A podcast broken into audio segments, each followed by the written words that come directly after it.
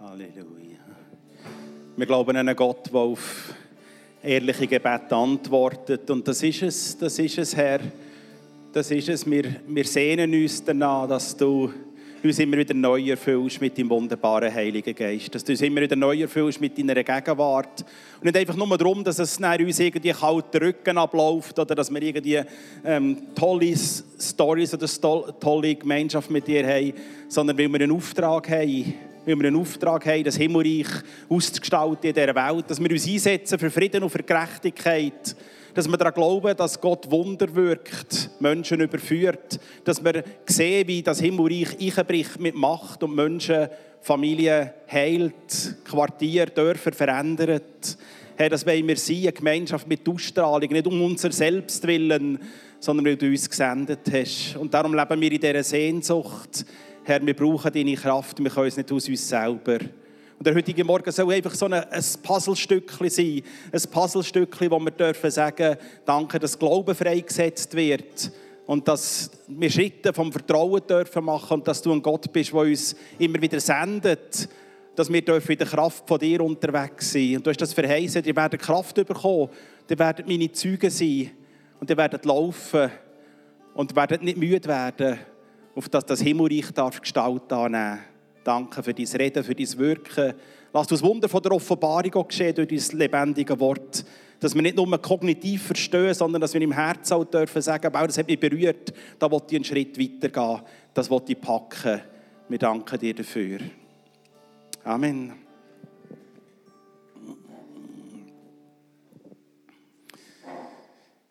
Wunderbar wie grossartig ist das, dass wir hier zusammen sein dürfen.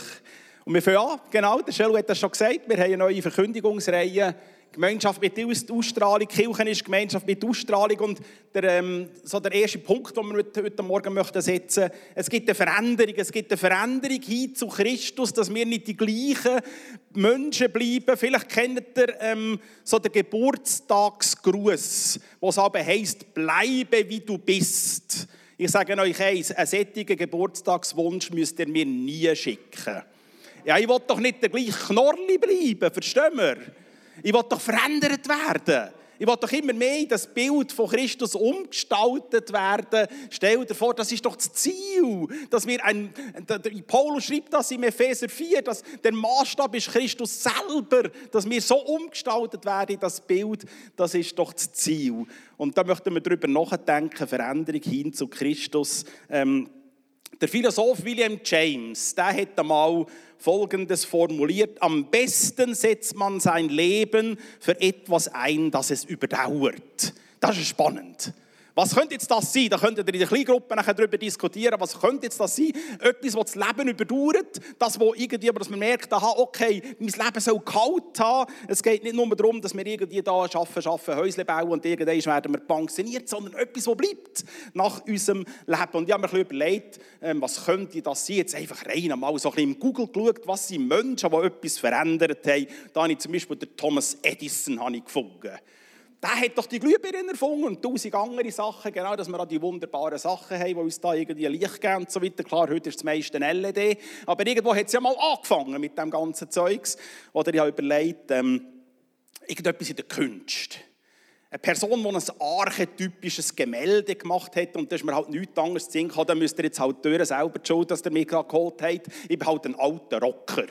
Da ist mir nichts anderes in Sinn als Led Zeppelin. Genau, jetzt sollte eigentlich Led Zeppelin kommen. Ah, das kommt in die verkehrte Reihenfolge. Dann kommt Led Zeppelin, ist mir in Sinn gekommen, Stairway to Heaven. Der äh, Titel ist noch ein bisschen christlich, aber ich habe mit dem Heiland nicht viel im Hut.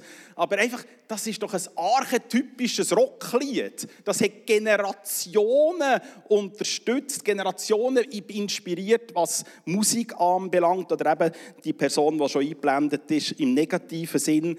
Leute, die auch irgendetwas geschaffen haben oder etwas gewirkt haben, was das Leben überdauert hat, dass sie Schlachten führen, Kriege führen. Und jetzt da nicht unbedingt das aktuellste Beispiel hier einblenden sondern einfach ähm, Napoleon Bonaparte, also wo am Anfang des 19. Jahrhunderts, äh, französische Revolution 1798, Selbstkrönung der Notre Dame 1804, das kennt ihr alles aus der Kirche, äh, aus der Kirchengeschichte, aus der Weltgeschichte selbstverständlich. Und nachher die Kriege, die er geführt hat mit, äh, mit Österreich, Ungarn und nachher mit der preußischen. Und nachher 1812 nachher der Russlandfeldzug, wo seine Grand Armee mit 700'000 Leuten hier verhungert und erfroren sind, die armen Kerlis, bis er 1814 sein Waterloo erlebt hat, den Koalitionskrieg verloren hat. Und dann ist er in die Verbannung gekommen, nach St. Helena und 1821 ist er dort gestorben. Und interessant ist, einer der letzten Einträge von dem grössten Feldherr vom 19. Jahrhundert, das kann man glaube ich so sagen, einer von seinen letzten Tagebucheinträgen ist, dort steht, ich habe mit all meinen Armeen und Generälen nicht ein Vierteljahrhundert lang auch nur einen Kontinent unterwerfen können. Und dieser Jesus siegt ohne Waffengewalt über die Jahrhunderte und über die Völker und Kulturen. Wow! Schon ein Zeugnis von so einem Typ, der auch mit, mit Jesus nicht viel im Hut hatte. Ich wage es einmal, das Zitat von William James noch ein bisschen auszuweiten. Am besten setzt man sein Leben für etwas ein, das die Ewigkeit überdauert. Ja, verrückte Geschichte. Jetzt nicht nur das Leben, sondern die ganze Ewigkeit überdauern. Und dann müssen wir wenn wir von der Bibel her schauen, müsste man ehrlich sagen, ja, letztendlich wird nur das Reich Gottes, das Malchut Yahweh, das Reich Gottes wird Ewigkeit überdauern. Alles andere wird nicht mehr sein. Und wenn wir in der Jesaja-Apokalypse lesen, Jesaja Kapitel 65 heißt dort, und ich sah einen neuen Himmel und eine neue Erde, das ist jetzt nicht Johannes-Apokalypse, sondern Jesaja-Apokalypse im 65. Kapitel. Und dann schreibt Jesaja dort unter Inspiration vom Geist Gottes, das wird so gewaltig sein, das neue Reich, dass man der vorherigen nicht einmal mehr gedenken wird. All das Schöne, was wir hier erleben, wird nicht mehr sein. Die Ewigkeit wird nur das Reich Gottes überdauern. Und schaut, das ist ein grosser Unterschied, ob man einfach christlich lebt im Sinn vom Religionsverständnis, jetzt bin ich Christ, oder bin ich eine Jüngerin oder bin ich ein Jünger Jesu? Das ist ein großer Unterschied. Ein Christ im Sinn vom Religionsverständnis ist eine Person, die vielleicht einigermaßen noch eine christliche Weltanschauung oder heute eine humanistische Weltanschauung hat, wo vielleicht einisch im Jahr im Weihnachtsgottesdienst noch einen Gottesdienst besucht, aber eigentlich das Leben selber bestimmt. Eine Jüngerin oder ein Jünger ist aber eine Person, die sagt, ich richte meine Gedanken, ich richte mein Sein, alles zusammen von mir, von meinem Tun, von meinem Atmen soll auf das Reich Gottes ausgerichtet sein. Trachte zuerst nach dem Reich Gottes und nach seiner Gerechtigkeit. Und alles andere wird uns dann dazugegeben werden. Eine Jüngerin oder ein Jünger die die Sehnsucht hat, die wir in diesem Lied zum Ausdruck gebracht haben. Herr, ich brauche deine Fülle. Ich sehne mich nach deiner Gegenwart. Ich will ein Teil sein von dieser wunderbaren Story, die du in dieser Welt innen schreibst. Und ich darf dabei sein. Ja, wir haben ja eigentlich eine These. Im Prinzip haben wir eine These, die wir aufstellen, wo wir sagen, ist, Kirche ist Gemeinschaft mit Ausstrahlung. Und die Frage ist, stimmt jetzt die These? Und wir können jetzt das vielleicht so ein zwei Prüf Prüfkriterien könnte man das prüfen. Auf der einen Seite könnte man das vom Wort Gottes her prüfen. Was ist normativ? Was möchte das Wort Gottes, dass wir als Volk Gottes sind? Auf der anderen Seite könnte man auch in der Geschichte prüfen. Was haben wir in der Geschichte unternommen? Hat das gestummen? Sind wir Gemeinschaft mit Australien gewesen? Und einfach einmal so ein bisschen ganz selbstkritisch reflektierend müssten wir sagen, ja, da gibt es auch einen relativ grossen Reputationsschaden. Also wir haben nicht immer so wahnsinnig gut gestrahlt in der Vergangenheit, was da alles gemacht worden ist, unter dem Namen von der Kirche und unter dem Namen Jesus. Da müssen wir ehrlich sein, oder? Aber das möchte ich jetzt mit euch nicht, unbedingt anschauen, sondern was ist normativ? Was sagt das Wort Gottes? Und da könnten wir jetzt mal überlegen, von der Kirche her, ich möchte jetzt zuerst im Alten Bund anfangen.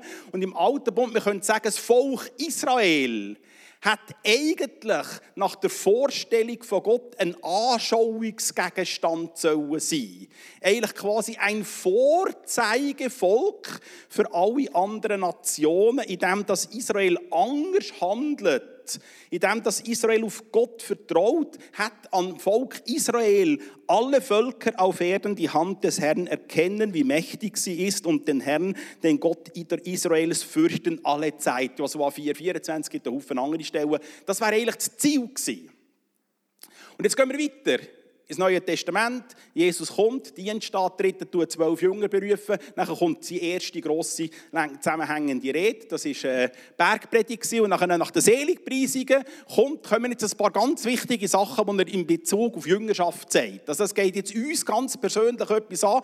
Und zwar sagt er der, ihr seid das Licht der Welt.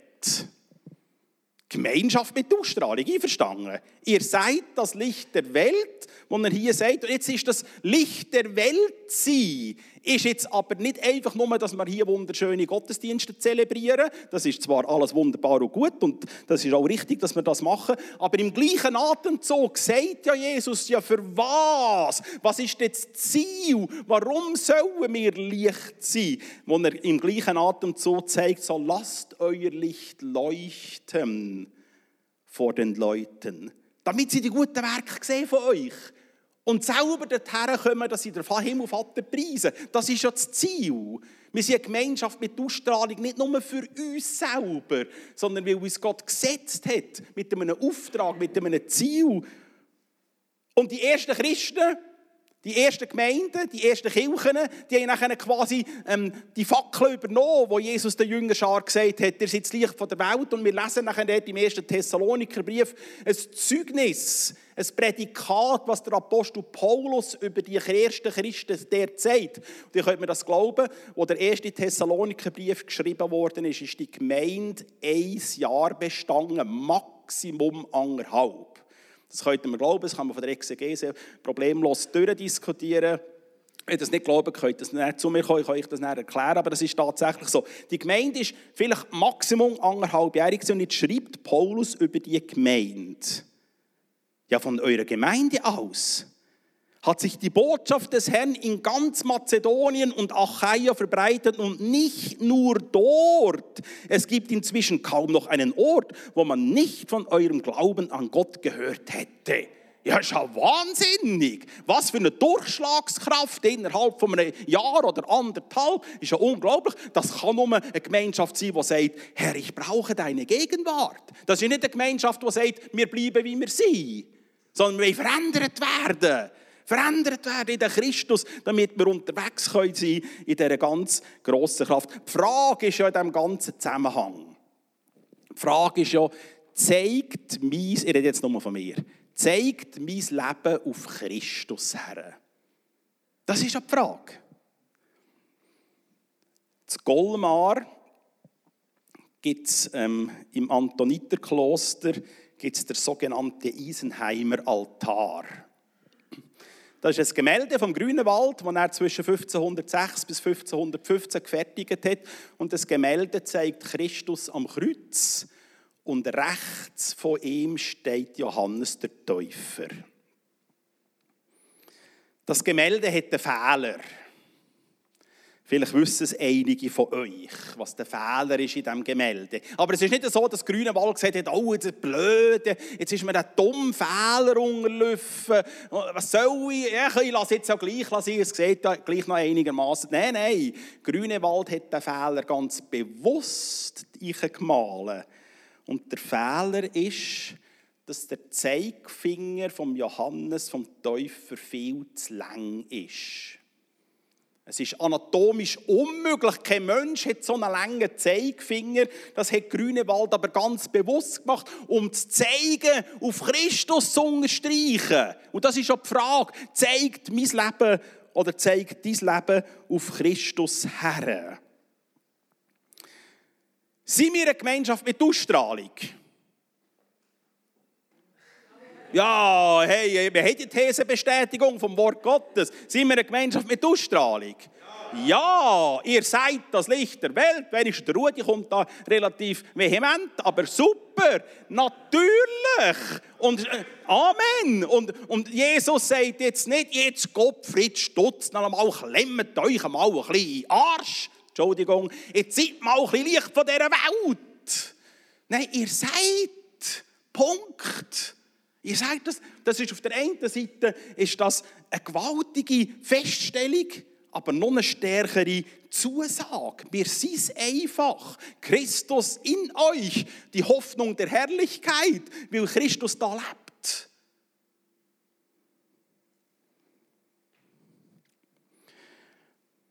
Es geht mir heute Morgen so ein bisschen um die gesunde Balance. Die gesunde Balance auf der einen Seite in dieser Christusgemässen Gelassenheit leben und das Leben gestalten. Verstehen wir nicht Gleichgültigkeit. Ich meine nicht Gleichgültigkeit, sondern in dieser Christusgemässen Gelassenheit. Ich meine, der Herr wirkt doch. Amen. Ich bete aber ich bin doch nicht dazu, ich bin nicht verantwortlich, dass der Mensch gesund wird oder dass Wunder und Zeichen passieren. Für das ist der Herr zuständig. Aber im Glauben beten wir, stehen wir in die Schuhe. Ich bringe meine Fische und meine Brötchen, aber für die Multiplikation bin ich doch nicht zuständig. Das wirkt doch der Herr. Amen in dieser Christusgemässen Gelassenheit. Und auf der anderen Seite sehen wir eben natürlich im Wort Gottes gleich. Und das ist das, was mit der Anina und dem Lied, so ausgezeichnete Liederwahl, passt genau. Ich denke, der Heilige, Geist hat dich da wieder bestens geführt in dieser ganzen Geschichte. Eigentlich, dass wir sagen, nein, Herr, ich brauche deine Fülle, ich will mehr von dem. Verstehen wir? Gott liebt es, wenn wir unsere Entschlossenheit ihm zeigen. Und damit meine ich nicht Verbissenheit. Ich meine nicht Verbissenheit, aber Entschlossenheit. Herr, ich will mehr von dir. Das Miss Wigglesworth hat einmal gesagt, das Schlimmste, das Allerschlimmste, was passieren kann, wenn ein Christ ist, wenn er keine Sehnsucht und keinen Hunger und Durst mehr hat. Und wir können da mit dem Luther sagen, halber Mist, ganzer, äh, halber Christ, ganzer Mist. Das ist etwa das Gleiche. Nein, wir wollen die Entschlossenheit. Amen, sind wir dabei. Wir wollen on fire sein. Seid brennend im Geist, dienet dem Herrn. Paulus im Römerbrief. Genau. So, Entschuldigung, das war nur die Einleitung. Also, ich habe einen Text für den heutigen Morgen mitgebracht. Kolosser 3. Der Schölu macht auch längere Einleitung, aber ich finde das immer genial. Man merkt, da spürt man das Herz. Kolosser 3, ähm, ab Vers 1. Paulus schrieb, da ihr nun also zusammen mit Christus auferweckt worden seid, sollt ihr euch ganz auf die himmlische Welt ausrichten, in der Christus auf dem Ehrenplatz an Gottes rechter Seite sitzt. Richtet eure Gedanken auf, ganz auf das aus, was im Himmel ist, nicht auf das, was zur irdischen Welt gehört. Denn ihr seid dieser Welt gegenüber gestorben und euer neues Leben ist ein Leben mit Christus in der Gegenwart Gottes. Jetzt ist dieses Leben den Blicken der Menschen verborgen. Doch wenn Christus euer Leben in seiner Herrlichkeit erscheint, wird sichtbar werden, dass ihr an seiner Herrlichkeit teilhabt. Es geht um die Perspektive Reich Gottes. Und mal ganz ehrlich, ich habe jetzt einen Grundtext nach Übersetzung genommen. Wenn man dort insbesondere die Verse 3 und 4 liest, verstehst du eigentlich ein bisschen Bahnhof. Was will jetzt eigentlich Paulus uns genau sagen? Auf der anderen Seite stellen wir natürlich fest, ja, die Bibel ist nicht eine altreligiöse, ähm, antike Schrift, die keine Bedeutung mehr für uns hat. Natürlich ist es ein historisches Dokument und darum muss man sie der Exegese auch übertragen in die heutige Sprache. Was meint die Exegese mit diesen Texten? Auf der anderen Seite ist es Gottes lebendiges, ewiges Wort an uns alle. Amen. Die Bibel ist aktueller als die Tageszeitung von morgen. Also Paulus hätte uns etwas sagen was ganz Lebenspraxis ist, etwas, was ganz relevant ist, auch in diesem Text. Ich muss gleich ganz kurz ein bisschen die Exegese vom Kolosserbrief, einfach damit wir den Zusammenhang besser verstehen. Also wir können es ein bisschen so salopp so ausdrücken, wenn man den ganzen Kolosserbrief durchlässt. Ähm, Paulus ist ein bisschen im Aufruhr. Er ist ein bisschen im Aufruhr. Weil da ist etwas ist im, Koloss, im Kolossä passiert, noch ein bisschen stärker bei den Galater, in dem da ist etwas passiert, in dem, dass sie sich wieder zurückbesonnen haben auf die damaligen philosophischen Argumentationen, das ist das Wissen der damaligen Welt. Durch das haben sie sich da wieder Gesetzlichkeiten auferlegt, religiöser Art, die irrelevant sind. Es ist der moralische Zerfall eintreten. Und Paulus ist ein bisschen in Aufruhr. Und er malt ihnen jetzt Christus vor Augen im Kolosserbrief. Er hat den Schuldbrief getilgt, der mit seinen Forderungen gegen uns war. Und hat ihn weggetan und an das Kreuz geheftet. Wo haben wir das Kreuz? Hier. Amen.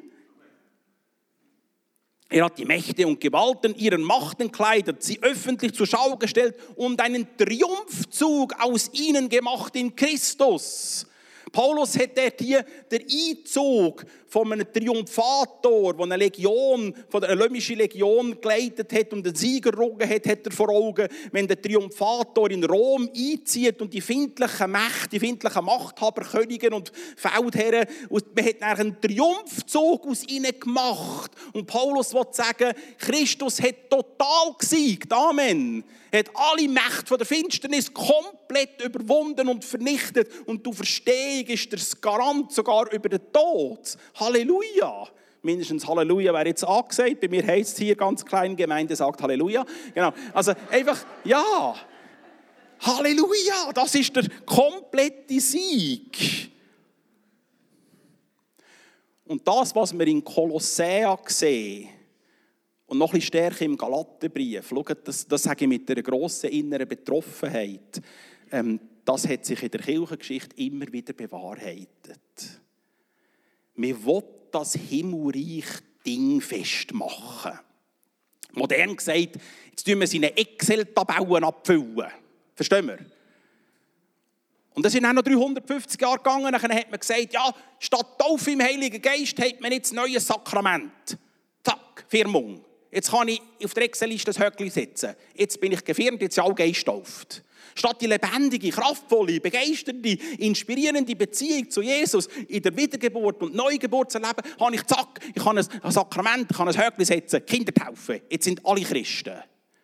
Das sage ich mit einer grossen inneren Betroffenheit. Und es hat über 1000 Jahre die Deformation der Kirche, bis es zur Reformation der Kirche gekommen ist und wir nach und nach wieder die Kräfte entdeckt haben, die Gott für uns parat hat. Und dort wollen wir nicht mehr Dort möchten wir rein, und das sage ich, ähm, das habe ich jetzt nicht vorbereitet, vielleicht geht es ja drei Minuten länger, aber das sage ich als jemand, der in der Gesamt-SPM auch in der Verantwortung steht von der Pastorenausbildung und in der Exegese. Wir müssen aufpassen, wir müssen aufpassen, das schaue, ich jetzt auch die Leute von der Leiterkonferenz an, dass wir unsere Bewegung nicht vertheologisieren sondern dass wir wirklich, natürlich müssen wir gesunde Lehre haben, ist gar keine Frage, aber wir müssen Kräfte vom Himmelreich erleben. Amen. Das wollen wir doch. Natürlich müssen wir eine gesunde Lehre haben, gar keine Frage. Jesus sagt doch, es soll euch zuerst um Gottes Reich und um seine Gerechtigkeit gehen. Und Paulus sagt jetzt genau das Gleiche. Richtet eure Gedanken auf das aus, was im Himmel ist und nicht auf das, was auf Erden ist. Paulus möchte eigentlich sagen, schaut, gestaltet euer Leben so, dass euer Herz im Himmel ist. Eure Gedanken, euer Nus, euer Sinn, dass das vom Himmlischen her verändert, erneuert, prägt wird. Aber doch das wollte nicht sagen, dass ihr irgendwo im Zeug schwirrt und jetzt irgendwie Schwärmer dumm macht oder euch zurückzieht in ein Mönchstum, sondern lebt ganz verwurzelt in dieser Welt. Weil die Welt braucht die Hoffnung vom Evangelium und Kraft von dem Himmelreich. Zu dem sind wir berufen. Ist das Gemeinschaft mit Ausstrahlung? Was würdet ihr sagen? Eine Gemeinschaft, die das Himmelreich in die Welt bringt. Ist das eine Gemeinschaft mit Ausstrahlung? Amen. Selbstverständlich. Eigentlich bauen wir jetzt für die Ewigkeit. Jetzt kommen wir noch zu den Versen 3 und 4, die etwas kompliziert sind. Ich habe sie von der Exegese aufgeschlüsselt und ich tue mal kurz das vorlesen, was Paulus eigentlich möchte dort sagen. Entschuldigung, ich habe einen blöden, trockenen Husten. Paulus möchte sagen, die Ausrichtung des Denkens auf das Himmlische ist etwas, das im Verborgenen geschieht. Dies bringt aber eine Veränderung mit sich, indem wir schon heute anteilmäßig das Reich Gottes sicht- und erlebbar machen. Die Ewigkeit wird es aber glasklar offenbaren, dass wir aufgrund der jetzigen Ausrichtung auf das Himmlische an seinem Reich teilhaben werden. Das ist das, was Paulus möchte sagen. Oder noch ein einfacher, wir sind im Trainingscamp zum neuen Jerusalem. Ja, wir tun jetzt schon einüben und bringen das Himmlische in die Welt durch die verändernden Kräfte, weil Christus in uns ist, weil wir ja sowieso einmal dort werden sind und wir das sowieso der ganze Kosmos durchwirken wird. Also, verblödele deine Zeit nicht mit dummen Sachen, sondern mach das. Und das kannst du jetzt überall. Darum haben wir auch gebeten für die Unternehmen. Das kannst du überall. Selbstverständlich, um das geht es. Und Paulus möchte im gleichen Atemzug auch sagen, schaut, Freunde, es kommt eigentlich nicht so wahnsinnig darauf an, wie fromm das dein Leben von außen betrachtet aussieht. Es geht ums Innere, ums Herz. Wo ist deine Sehnsucht? Nach was sehnst du dich? Nach der Pension, das ist auch schön. Nach ähm, nach einem neuen Auto, auch das ist schön, ich mag es allen gönnen, ein neues Auto, das ist alles okay, verstehen wir? Nein, ich will, das nicht irgendwie, ich will jetzt da nicht irgendwie etwas Komisches predigen im Sinne, wir dürfen uns nicht, materiell nichts leisten. Nein, die Frage ist, in welcher Haltung machen wir das? Ist unsere Sehnsucht, dass wir sagen, hey, dorthin möchte ich, natürlich brauchen wir ein neues Auto und die Pension ist auch gut, wenn die mal irgendwann kommt, mir geht es ja nicht mehr so verrückt lang, ganz genau. Das Konzentrat aus der Exegese von diesen Versen habe ich so formuliert. Und wenn ihr nur diesen Satz mitnehmt von dem heutigen Sonntagmorgen, bin ich zufrieden. Die Tiefe der Sinnfrage des Lebens steht im direkten Zusammenhang zu dem Maß, wie wir es gelernt haben, nach der Reich Gottes Perspektive das Leben zu gestalten. Und schaut, eigentlich fängt alles an, dass wir sagen, Jesus, du darfst in mein Leben einziehen. Er klopft an unsere Herzenstüren. Er sagt, ich möchte dein Partner werden. Ich möchte dein Freund werden. Ich möchte mit ich möchte aus dir das machen, was ich eigentlich von Ewigkeit her schon gedacht habe, dass du das solltest sein. Ich möchte dir eine Perspektive in deinem Leben geben, wo du nicht einmal für möglich gehalten hättest, dass das überhaupt jemals sein könnte. Ich möchte dir einen Sinn geben in deinem Leben, wo du niemals gedacht hättest, dass das könnte sein. Und dann fängt das Leben in Christus an. Und ich möchte die Frage, ist das kompliziert? Veränderung hin zu Christus, ist das kompliziert? Nein, es ist eigentlich einfach. Machen wir das Zeug nicht kompliziert, wenn es einfach ist. Genau. Ähm, ich möchte es mit einer Frage, mit einer Frage auflösen. Eine Frage, die ich euch stelle. Welches ist die größte Person im alten Bund? Ja, ich meine, da gibt es ja schon anständige Figuren, oder? Oder nehmen wir zum Beispiel äh, die Richterin Deborah wo diesen beiden Hasenfüßen, die da den Schwanz eingezogen hat, Entschuldigung, ähm, ja, es kommt mir nichts anderes in Sinn, das eingezogen hat und gesagt hat, ja, ähm, ja jetzt geht er, jetzt gehen wir gegen die Midianiter und erringen einen gewaltigen Sieg. Oder, ja, das spielt keine Rolle, Frauen oder Männer, gell? das kommt überhaupt nicht drauf an. Oder Prophetin, oder da gibt es schon grosse Figuren, Mose, Josua, ähm, König David, Prophet Jesaja und, und, und. Wer ist die grösste Figur im Alten Bund. Jesus schlüsselt das auf. Er sagt, die größte Person im alten Bund ist Johannes der Täufer. Und ich glaube, von grossen Menschen können wir etwas lernen. Und ich glaube, Jesus hat das gesagt, weil Johannes der Täufer einen ganz wichtigen Wert in seinem Herz eingegraben hat. Und das hat etwas direkt zu tun mit Veränderung hin zu Christus, indem er gesagt hat, Jesus muss zunehmen, ich aber muss abnehmen. Und das ist es. Machen wir es nicht kompliziert. Jesus muss zunehmen, ich muss abnehmen. Die Sehnsucht, Jesus, mehr von dir. Lasst uns am Schluss noch etwas an, noch ganz kurz etwas Wichtiges anschauen. Gemeinsam wachsen, das ist Gemeinschaft mit Ausstrahlung. Ähm, von der soziologischen Forschung ist das eigentlich ganz klar. Wir leben in der sogenannten Ich-Gesellschaft.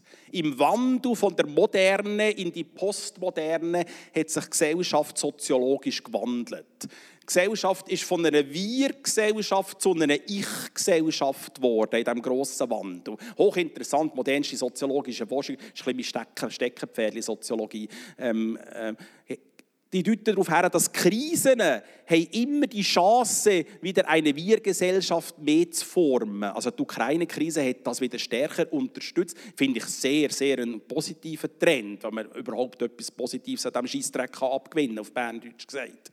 Aber grundsätzlich leben wir in der Ich-Gesellschaft. Es geht um mich und dass es mir gut geht und dass ich muss schauen und, und schauen und nachher, das ist, und das, das ist durch die Pandemie beschleunigt worden. Ähm, Hartmut Rosa, Professor Dr. Hartmut Rosa ist Soziologe der Universität Jena, hat wunderbare Arbeit über das geschrieben, das könnt ihr alles nachlesen. Ähm, das ist beschleunigt worden durch die Pandemie und de, das, hat natürlich, das dringt in unsere Kirchen hinein und dann sagen wir, ja, das mit dieser Gemeinschaft. Jetzt haben wir ja Livestream und das ist wunderbar. Also, gell, nichts gegen die technologischen Möglichkeiten und Fortschritte. Das ist also grossartig. Jetzt haben wir, und schaut, das mit dieser Gemeinschaft ist eh mühsam.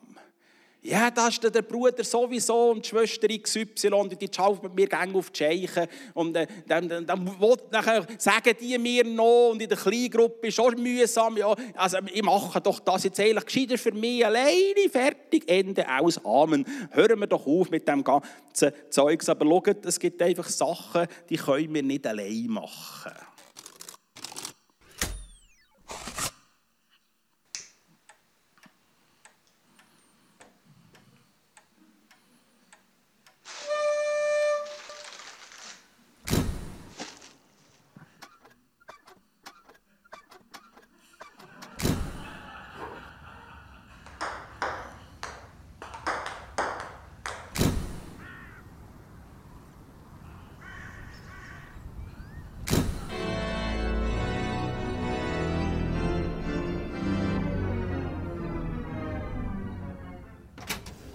Alleine geht.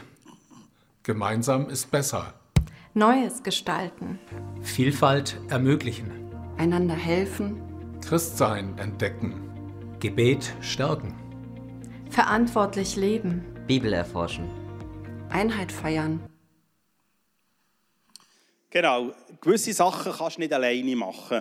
Und Jesus sagt, ihr seid das Licht der Welt. Er sagt nicht, du alleine bist es. Und Paulus schreibt durchgehend im Kollektiv, und es lohnt sich einmal, alle einander Texte im Neuen Testament anzuschauen, einfach nur eine ganz kleine Auswahl davon. Ähm, Hebräerbrief ermutigt einander. Ja, das geht ja alleine eigentlich irgendwie schlecht. Ermutigt einander jeden Tag, solange es noch heute ist. Oder 1. Petrus 14, dient einander natürlich. Ihr alle zusammen habt wunderbare ähm, natürliche Begabungen und dann gibt es noch die Charismas, die geistlichen Begabungen und all das Zeugs legen wir zusammen, damit wir hier etwas rocken können für so Oberemmental. Amen.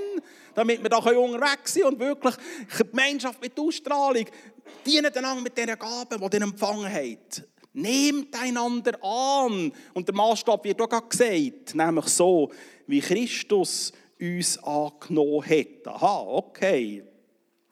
Oder auch ermutigt einander mit Psalmen, Lobgesängen, mit geistlichen Liedern und so weiter. Oder Epheser 5, 21. Aha, ordnet euch einander unter in der Furcht Christi. Das ist mir schon klar, all die, die exegetisch etwas verstehen, es geht dort um Mann und Frau, aber wir können es jetzt einmal allgemein sehen. Genau. Und schaut, es gibt einfach, darf ich so sagen, heilende Gemeinschaft heilende Gemeinschaft kannst du nicht downloaden. Das kannst du nur erleben. Und darum möchte ich sehr ermutigen und sehr einladen, in den Dienstgruppen, in den Kleingruppen oder im Setting, Bratwurst essen, am Dachstock 5, das ist heilende Gemeinschaft. Also vor allem Bratwurst natürlich. Selbstverständlich. Also, genau. Oder vielleicht auch noch zuletzt, Lasst uns aufeinander Acht haben, einander anspornen zur Liebe und zu guten Werken. Auch kommt der Lieblingsvers der Pastoren. Genau, das lassen wir dort weg. Sondern einander Mut machen und das umso mehr, weil ihr wisst, Christus kommt bald zurück. Und ich möchte eigentlich schließen so mit der Frage, Am besten setzt man sein Leben für etwas ein, das die Ewigkeit überdauert. Können wir zum Abschluss von dieser Message so ein bisschen wie ein Agreement treffen? Ein Agreement, dass wir sagen, ja, ja, das möchten wir eigentlich. Aber das sind ja Fragen, selbstverständlich sind auch bei mir Fragen. Ein Agreement, wo ich sage, ja, was bedeutet das letztendlich bis ganz am Schluss? Das weiß ich doch auch nicht. Keine Ahnung. Ich weiß einfach nur, dass irgendwann mal der Heiland umkommt. Mehr weiß ich auch nicht. Und, ähm, und solange dass wir da sind, geben wir unsere Fackel weiter von Generation zu Generation und bauen hier Himmelreich auf. Und ein Agreement, dass wir sagen, ja, auch mit schlotterigen neu, aber eigentlich eigentlich möchte ich das, das, das Agreement treffen. Und schaut, es gibt, es gibt Kräfte in der unsichtbaren Welt. Und die Kräfte, die sagen dir, ja, das mit der Gemeinschaft das ist nicht so wichtig. Nimm es auch nicht so wahnsinnig steil mit dieser Jesus-Nachfolge. Du kannst einfach ein bisschen christlich leben. Das lenkt doch. Das lenkt für den Himmel. Aber schaut, das ist Millionen weit von dem entfernt, was Jesus uns sagt, oder? Das ist Millionen von Lichtjahren von dem weg, dass er sagt, ihr seid hier gesetzt, ihr werdet die Kraft des Heiligen Geistes empfangen, ihr werdet meine Züge sein, ihr werdet hier das Himmelreich ausgestalten. Aber es gibt doch auch Kräfte in der unsichtbaren Welt, die sagen, es gibt eine Taufe im Heiligen Geist. Amen. Es gibt eine Power, die die Welt draussen nicht kennt und mit der dürfen wir unterwegs sein. Und für Jesus das Reich auszugestalten. Dürft ihr vorkommen, der ähm, Worshipper? Können wir so ein, wie ein Agreement treffen. Das Erste ist, dass wir wie innerlich sagen, hey, wir wollen das Himmelreich. Wir wollen die himmlische Kraft. Wir bekennen, dass wir niemals aus uns selber aus dem Reich Gottes bauen können. Niemals. Aber Christus hat es ja verheißen.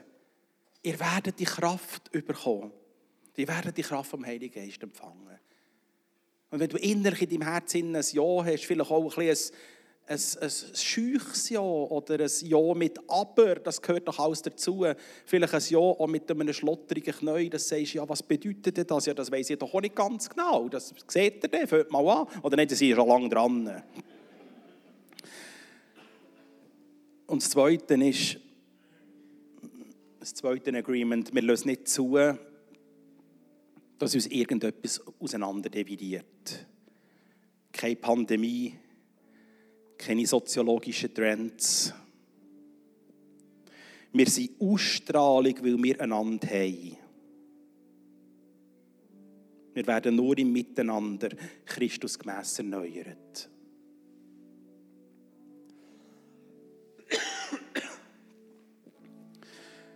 Können wir, die, können wir so ein Agreement treffen und sagen, jawohl, ich will die himmlische Kraft. Ich kann es nicht alleine. Aber die Verheißung ist da. Und das Zweite ist, wir lassen nicht zu, dass die Gemeinschaft jetzt auseinander dividiert wird. Du hast jetzt halt einfach vor allem eine Message an ähm, Pimi Langnau, für alle Gäste, die da sind. Oh, merci viel, viel mal, das ist mega lieb.